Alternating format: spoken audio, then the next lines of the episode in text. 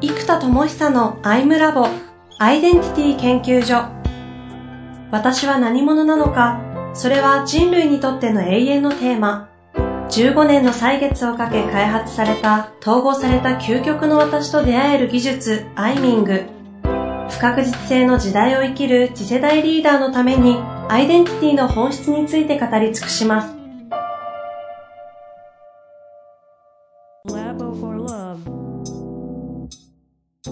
こんにちは、遠藤和樹です。生田智久のアイムラボアイデンティティ研究所。生田さんよろしくお願いいたします。はい、えー、よろしくお願いいたします。さあ、今月も始まりましたのでよろしくお願いいたします。はい、よろしくお願いします。まあ、怒涛のね、生田さんですんで、1ヶ月でキャッチアップできない問題が最近激しいんですが、そうですね。えはい。ー近日、前回ね、あの、トーチベアラーの話とか、トレイルブレイザー、セールスフォースの話とかを例にやってったり、構造化さされた教育コンテンツの革新性というのを直近で配信してきたんですけれども、いかがですか？そうですね。まあもう、鬼のようにいろんな進化があるんですけど、え一個そのセールスフォース系のところで言うと、さっきのトレイルブレイザはいーが、あの、僕の定義でウィーデンティティなんですね。私たちは何者か。えうん。で、このウィーデンティティが、我が社から、え、パートナー、顧客までを含んで、トレイルブレイザーって言ってるのがむちゃくちゃ熱いわけですよ。うんうん。で僕もトーチベアラーも自分もそうだし、えーパートナーもそうだし、えー学びに来てくれる皆さんもトーチベアラーであるとでこれは熱いんですけどトレイルブレイザーとトーチブレトーチベアラーと同じようなポジションでもう開拓者とか、うん。えートーチベアラー僕は革新者っていうふうに一応一言置くならば、えー僕は訳してるんですよなんでちょっと近いじゃないですか、かうんうん。開拓者と革新者。うん。なんで、えっと、その革新者っていうのはいいんですけどやっぱりこうそもそもジニアムを含めてリーダー向けのコンテンツになってるわけなんですよね、なので革新者であれとか腹に火を灯してその火を広げていくことが、えーベースだようでいいんですけどなんだろうな人類っていうところにポジションするともうちょっと手前からウィーデンティティ作りたいんですよ。ほうほうほつまり革新者として生きたいっていう人は結構稀じゃないですう。か、ああ、0.1%もいなそうですよね。うんまあ、開拓者とかチャレンジャー的な人でいうと、まあ、10%ぐらいいるかもわかんないですけうど、ん。そのそっち系のいわゆるリーダー層とか、えーになってくるわけなんですよはいはい。で、えっともうちょっと幅広く人類全体のウィーデンティティが作れたら激アツだなとうんでそうしないと結構暑苦しいとか使命感あふれちゃってうん。うん。なんかこう本気度高すぎなんですよ なるほどね。超レベルの高い、意識高い系みたいな感じですもんね。そうですでそもそもジニアムってそういうコンテンツとして自己統合とか自己統一とか、えー統合させてメタ次元から現実を作ろうって話なので、うんまあ、そもそもそういう人じゃないと来ていただいても多分ついていくの難しいのでなんかそういう意味ではそれでいいんですけれども、えっとなんかもっとみんなとか人類って言った時に人類って根本的に何なんだとで僕はずっと長年やってきたこう自己の開拓とかそういうものをもっと幅広くできることってなんだっていうのをずっと考えて、うん、あとうん。トーチベアラって聞いてクスッとか笑いにならないじゃないですか 確かに。本気すぎますし。そもそもし、僕知らない、知りませんでしたし。えーこれどっちみちむずい単語なんで誰も知らないですけど、まあ、当地ですね腹に松明を灯して一等将軍万灯を彫刻するような、えーその一つの灯火な人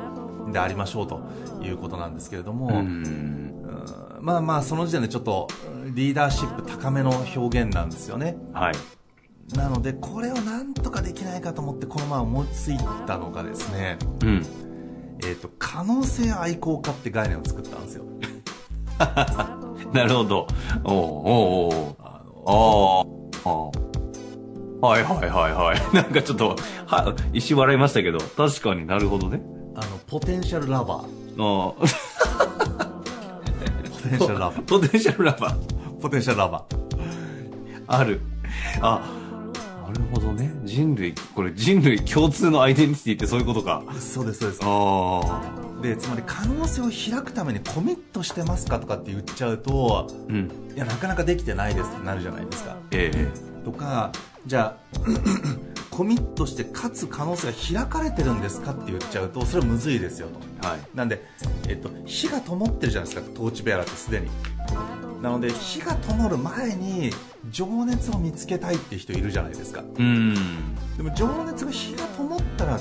とトーチベアラーなのでそこを目指したい人は来たらいいんですけどその前段階でそれすらも自信がないかもしれないんですよだけど自信がなくてそこに苦しめるとか、えー能力がないことに苦しめているということは自己不一致があるから苦しめてるわけですようん。じゃあその反対に何があるんだっていうことは実は可能性を信じたいとかで可能性を信じてるもまだちょっと強いんですよ。つまり可能性を信じてるから行動して能力になって火が灯って結果になるみたいなのあるんですよ。でもうん。可能性を信じられない状態もあるじゃないですか。ああ、その前ね。もっと手前からいく。うんそう信じるっていうのも結構パワフルなんですよ。その前の前の前でいくとでも可能性を愛してるからそれがないことに苦しめるじゃないですかうん。だから信じられてないけど好きか？可能性好きですか？って言ったら嫌いですって人いますかね？確かに。確かに。ああ、人類に擁護しさせそうな。そうああ、なるほど。だから可能性を信じてるかというと無理ですってなっちゃってでも無理だから苦しい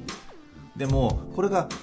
苦しめてるということは好きがあるから苦しいが発生するってことなんですようん。好きじゃなかったら苦しくないじゃないですかうん、うん、いやー僕ね可能性ゼロなんですよ 最高ってなっててもおかしくないわけですようん。確かでもそこに可能性がないって苦しめるということはそこに分離があるから苦しいわけでということは反対側にむちゃくちゃ好きでむちゃくちゃ愛してるがあるんですよみんなに。うん、うん。だから苦しいんですよだから苦しめてるということはイコール可能性をすごく愛してるってことなんですよ。あでこの気持ちを忘れちゃう。信じられてないと愛してるということを忘れちゃう。で可能性を発揮できてないと可能性をそもそも愛してるということを忘れちゃう。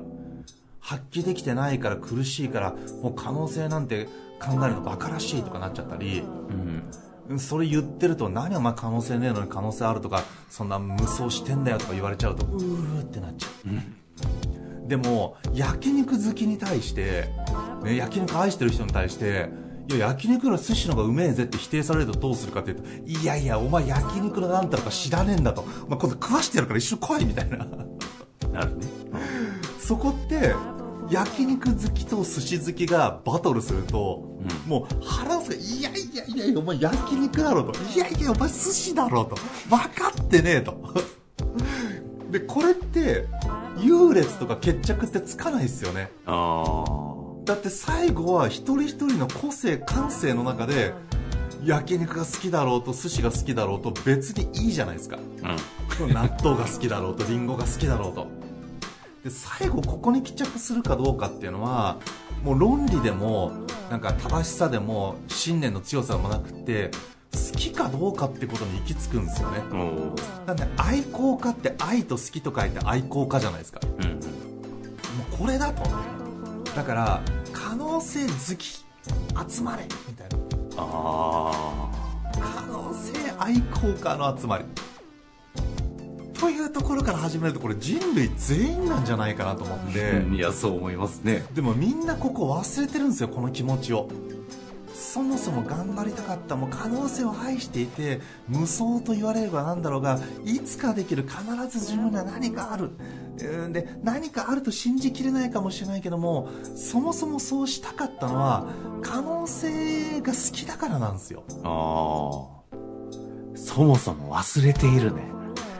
確かに。いつどこかに置いてきてしまった気がしますね、これ。そうですだから可能性愛好家であるというアイデンティティを取り戻す思い出してほしくってあポテンシャルラバーっていう概念からいくとなんかすごい広げやすいんじゃないかなと思ってますねあ。じゃあ、この生田さんの開発されてきている、あらゆる開発、なんだ、物というかメソッドいろいろは、この裾野としてはこの可能性ラバーという可能性愛好家ポテンシャルラバーの概念からスタートして、そしてトーチベアラに行き、っていうこうプロセスを取ってこうみたいな構造にしていこうと思うんです。そうです。っていうのはもともとそのトーチベアラー系がつまり、えっと今僕の最初のポジションってそもそも容極まって陰になるほど何かを成し遂げてきた人がターゲットになってるんですよ。ああ、忘れてましたけど、そうですね。そうなんです。だから自己うん統合が必要なのは何かを成した自分が2つ以上発生すると2つの自分が強すぎちゃってうんうん。統合が難しくなってくるんですよ。うん。なので容極まって陰になってるから統合が必要だっていうのがだからやっぱ40代以上のリーダーの人35以上のリーダーの人に大体えー層というのは固まってくるんですよ。なんでジニアも結局続いてる方ってもうやっぱりみんなそういう方になってきちゃうんですよねうん。で逆に一個人でちょっとうまくいきたいっていう人はやっぱりこう脱落しちゃうんですよコうんンテンツの目的と違うからあでもでもその人たちも可能性を伸ばしたくって来たわけじゃないですかせっかくあ。うん。でせっかく来てくれた方々が脱落しちゃうのはだからやっぱトーチベアラ向けにやってるからなんですよこれうん。だからそうじゃなかったら私は違うになっちゃうわけなんですよでこのでその自己統合してメタ次元から具現化するのを自己権限と呼んでるじゃないですか僕はうん。なんで工事自己進化から自己実現をしようと思った場合は自己権限なんで自己実現コンテンツはぶっちゃけ扱わないですよって言ってるわけですようんうん。でここが逆に、えーっと自己実現のレイヤーのとこって多いわけじゃないですか実はまあそうですね。ほとんどそれで溢れ返ってます。そうなんですよってことはここの人たち向けのコンテンツをちゃんと作った方がよくてあてか昔やってたやつを復興復活させるのがよくって。おー20代の頃の。そうです。だからここがあのポテンシャルラバー向けのコンテンツ。やる、あ、やるってことですか？だからそこも入れようかなと思って自己実現。マジですか？へえ。ポテンシャルラバーから入っていってそこからトーチベアラーに火が灯ったらトーチベアラーになっていく。うんうんうん。でここもですね実はですねアイデンティティ設計をしたんですよで、うん。一番裾野がポテンシャルラバーじゃないですか可能性愛好家、うん。うん。でそこから火がとと火が灯っていったらえトーチベアラーじゃないですか。でここからここはまず基本なんですよね。可能性を信じて可能性に火を灯して火を届けようとなるっていうのは OS で誰もがこれじゃないですかはいはい。だから具体が何なのかこれが医者なのか弁護士なのか起業家なのかアーティストなのかどのアイデンティティだろうと可能性を信じることポテンシャルラバーとして可能性を愛して信じてそれを自分なりのアイデンティティにして真我にして全開していこうというトーチベアラーまでは誰もがうん来るんですよで、はいはいはい。ここからアドバンスコースって3つに分かれますとでこれが今度、えーっとことを起こしたい人は、えーアンドプレナーと呼んでるんですねうんうん。これアントレプレナーの音をもじって統合する二律背反を統合する起業家、うんうん。まあ、起業家レベルのビジネスチャレンジャーのことをアンドプレナーとうんうんうん。普通だったら二律背反で諦めるべきことをそれを、えーアントレプレナーとして作り出す精神を持ってアンドプレナーアンドしていく。存在がアンドプレナー。なんで、うんうん。ことに変革を起こしたい人はアンドプレナー。で人に変革を起こしたい人はメタマああ。メタ次元にここでね。そうです、はい。人の真我を開きたい人はメタマの技術なのでトーチベアとして人の可能性を開くんだとか、えー講師なんだ著者なんだとか研修会社なんだってなる人たちはこのメタマーの方になるわけですよ。で研修会社の経営者になるとアンドプレナーかけるメタマーになるかもしれないですようん、確かに。なんでことに革新を起こすか人に革新を起こすかもう一回知に革新を起こすのがウィズダムやあ、知、知ね。知恵の知。知恵知識の知、うん知恵の知ですでここがウィズダムをエンジニアリングするので英知をエンジニアリングするウィズダムやなのでトーチベアラーとして真が全開で火を灯すまでは全員一緒なんだけどアドバンスコースはより工事になるわけですよ。うん。このアドバンスが人に革新かことに革新か、えーその知に革新か。でトーチベアラーは己に革新なんですよ。自己に革新ほうほうほだからポテンシャルラバーからトーチベアラーは自己革新なんですよね。で自己革新まではみんな一緒じゃないですか。自己を扱うう。うんうんうん。でそこから対ことか対人か対知かでアドバンスが3つに分かれてでこれをウィズダミア×アンドプレナーでやる人もいればメタマだけもいればメタマウィズダミアでやる人もいるんですよあなので地と人を掛け算するか人とことでいくか地とことでいくか全部やるかでこれでアドバンスコースが3つに分かれるじゃないですかあ。うんうんうん。で、うんさらに次にこのウィズダミアもメタマもアンドプレナーも統合した存在が何なのかってことなんですよ。そのもう一個上。なるほど。でここが僕が作った概念がこれもうちょっと流行るかどうかもわかんないですけど、えっとまずヒュマノベータ。ヒュバ、ヒュバの、ヒュマノベータ。ヒューマンイノベータ。ーでヒュマノベータ。ーヒー人類の進化を作るぜっていう人たち